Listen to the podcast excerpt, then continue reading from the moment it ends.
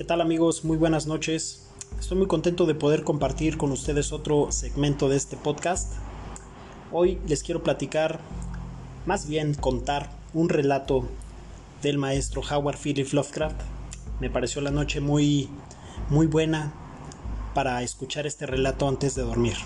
Espero que les guste. El, el relato se llama El terrible anciano y es un relato escrito en 1920 y publicado originalmente en la edición de julio de 1921 de la revista Tryout. El relato. El terrible anciano.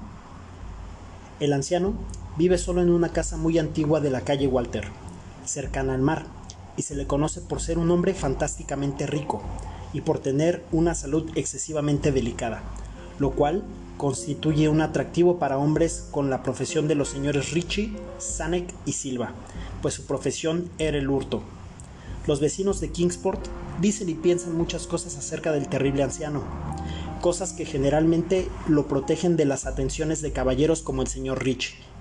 A pesar de la casi absoluta certidumbre de que oculta una fortuna de incierta magnitud en algún rincón de su mohosa y venerable mansión, en verdad es un ser muy extraño, que al parecer fue capitán de barco de las Indias Orientales.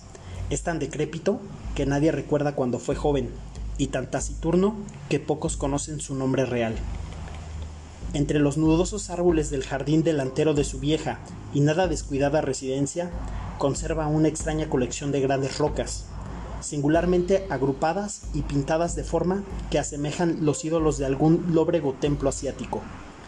Semejante colección ahuyenta a la mayoría de los niños que disfrutan burlándose de su barba y cabello, largos y canosos, o romper los cristales de pequeño marco de su vivienda con traviesos proyectiles. Pero hay otras cosas que atemorizan a las gentes mayores, y de talante curioso que en ocasiones se acercan sigilosamente hasta la mansión, para escudriñar el interior a través de las ventanas cubiertas de polvo. Estas gentes dicen que sobre la mesa de una desnuda habitación del piso de abajo hay muchas botellas extrañas, cada una de las cuales tiene en su interior un trozo de plomo suspendido de una cuerda, como si fuese un péndulo, y dicen que el anciano dialoga con las botellas, llamándolas por nombres tales como Jack, cara cortada, Tom el largo, Joe el español, Peters y Mate Ellis y que siempre que habla a una botella, el péndulo de plomo que lleva dentro emite unas vibraciones precisas a modo de respuesta. A quienes han visto al alto y enjunto anciano, en una de esas singulares conversaciones no se les ocurre volver a verlo, pero Angelo Ricci, Joe Sanek y Manuel Silva no eran naturales de Kingsport. Pertenecían a esa nueva y heterogénea extirpe extranjera que queda al margen del atractivo círculo de la vida y tradiciones de Nueva Inglaterra. Y no vieron en el anciano terrible otra cosa que un viejo decrépito y prácticamente indefenso, que no podía andar sin la ayuda de su callado y cuyas escuálidas y frágiles manos temblaban de modo lastimoso. A su manera, se compadecían mucho del solitario e impopular anciano, a quienes todos rehuían y a quien no había perro que no ladrase con especial virulencia. Pero los negocios, y para un ladrón entregado de lleno a su profesión, siempre es tentador y provocativo un anciano de salud enfermiza, que no tiene cuenta abierta en el banco y que para subvenir a sus escasas necesidades paga en la tienda del pueblo con oro y plata españoles acuñados dos siglos atrás. Los señores Richie, Sanek y Silva eligieron la noche del 11 de abril para realizar su visita.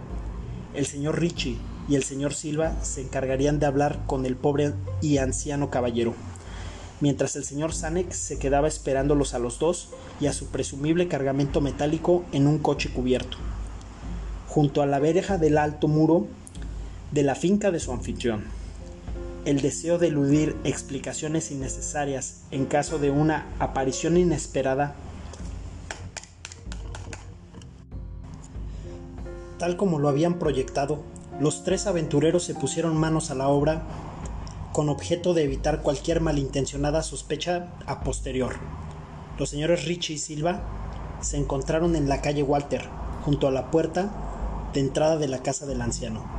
y aunque no les gustó cómo se reflejaba la luna en las piedras pintadas que se veían entre las ramas en flor de los recintos árboles, tenían cosas en que pensar más importantes que dejar volar su imaginación con mánidas supersticiones. Temían que fuese una tarea desagradable hacerle soltar la lengua al anciano terrible para averiguar el escondite de su oro y plata, pues los viejos lobos marinos son particularmente testarudos y perversos.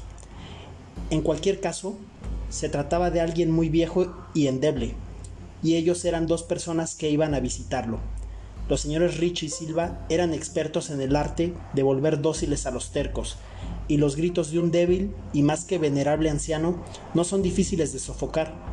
Así que se acercaron hasta la única ventana alumbrada y escucharon cómo el anciano hablaba en tono infantil a sus botellas con péndulos se pusieron sendas máscaras y llamaron con delicadeza en la decolorida puerta de roble.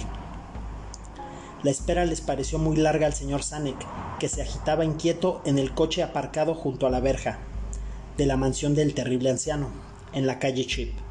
Era una persona más impresionable de lo normal, y no le gustaron nada los espantosos gritos que había oído en la casa, momentos antes de la hora fijada para iniciar la operación. ¿No les había dicho a sus compañeros que trataran con el mayor cuidado al pobre y viejo lobo de mar? Presa de la angustia, observaba la estrecha puerta de roble en el alto muro de piedra cubierto de hiedra. No cesaba de consultar el reloj y se preguntaba por los motivos del retraso.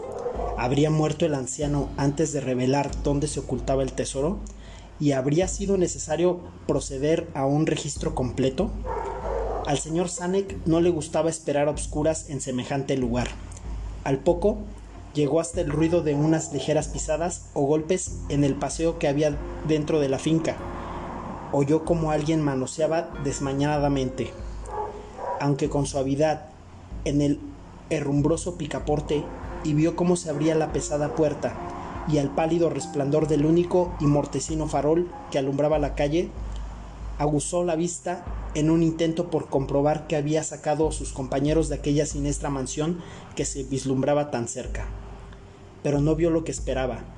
Allí no estaban ni por asomo sus compañeros, sino el anciano terrible, que se apoyaba con aire tranquilo en su nudoso callado, y sonreía malignamente. El señor Sanek no se había fijado hasta entonces en el color de los ojos de aquel hombre. Ahora podía ver que eran amarillos. Las pequeñas, cosas producen grandes conmociones en las ciudades pequeñas. Tal es el motivo de los vecinos de Kingsport hablasen a lo largo de toda aquella primavera y el verano siguiente de los tres cuerpos identificar, horriblemente mutilados, como si alguien hubiera recibido múltiples cuchilladas, y horriblemente triturados, como si hubieran sido objeto de las pisadas de muchas botas despiadadas, que la marea depositó en tierra y algunos hasta hablaron de cosas tan triviales como el coche abandonado que se encontró en la calle Chip, o de ciertos gritos inhumanos posiblemente de algún animal extraviado, o de un pájaro ignoto, escuchados durante la noche por los vecinos que no podían conciliar el sueño. Pero el anciano terrible no prestaba la menor atención a los rumores que corrían por el pacífico pueblo. Era reservado por naturaleza, y cuando uno es anciano y se tiene una salud delicada, la reserva es doblemente marcada. Además, un lobo marino tan anciano debe haber presenciado multitud de cosas mucho más emocionantes en los lejanos días de su ya casi olvidada juventud. Bueno amigos, espero que les guste este pequeño relato. A mí me parece muy interesante les pido una disculpa por mi por mi voz, por cómo leí el relato. La verdad es que lo estoy haciendo en vivo, pero espero que les guste y que lo puedan disfrutar. Que pasen muy buena noche.